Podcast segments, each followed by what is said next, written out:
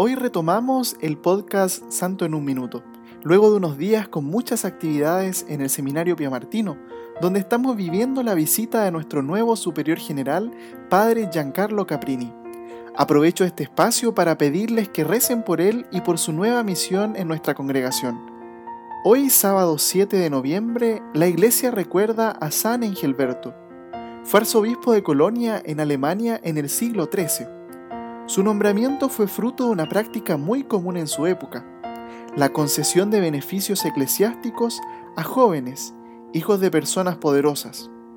Él fue hijo de un poderoso conde, debido a que tenía cualidades humanas para ejercer de buena manera la tarea de pastor, fue un obispo que supo entregar lo mejor de sí y ganarse el respeto de todos, o más bien de algunos, porque la mano firme con que gobernó y su deseo de poner orden en su agitada diócesis llevó a que su primo Federico de Isenberg quisiera asesinarlo. Es así como el 7 de noviembre de 1225, San Engelberto partió a la ciudad de Schwelm con una escolta muy reducida que fue atacada por cerca de 100 soldados enviados por su primo, siendo asesinado.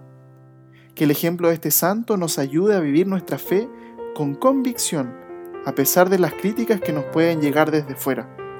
San Gilberto de Colonia ruega por nosotros.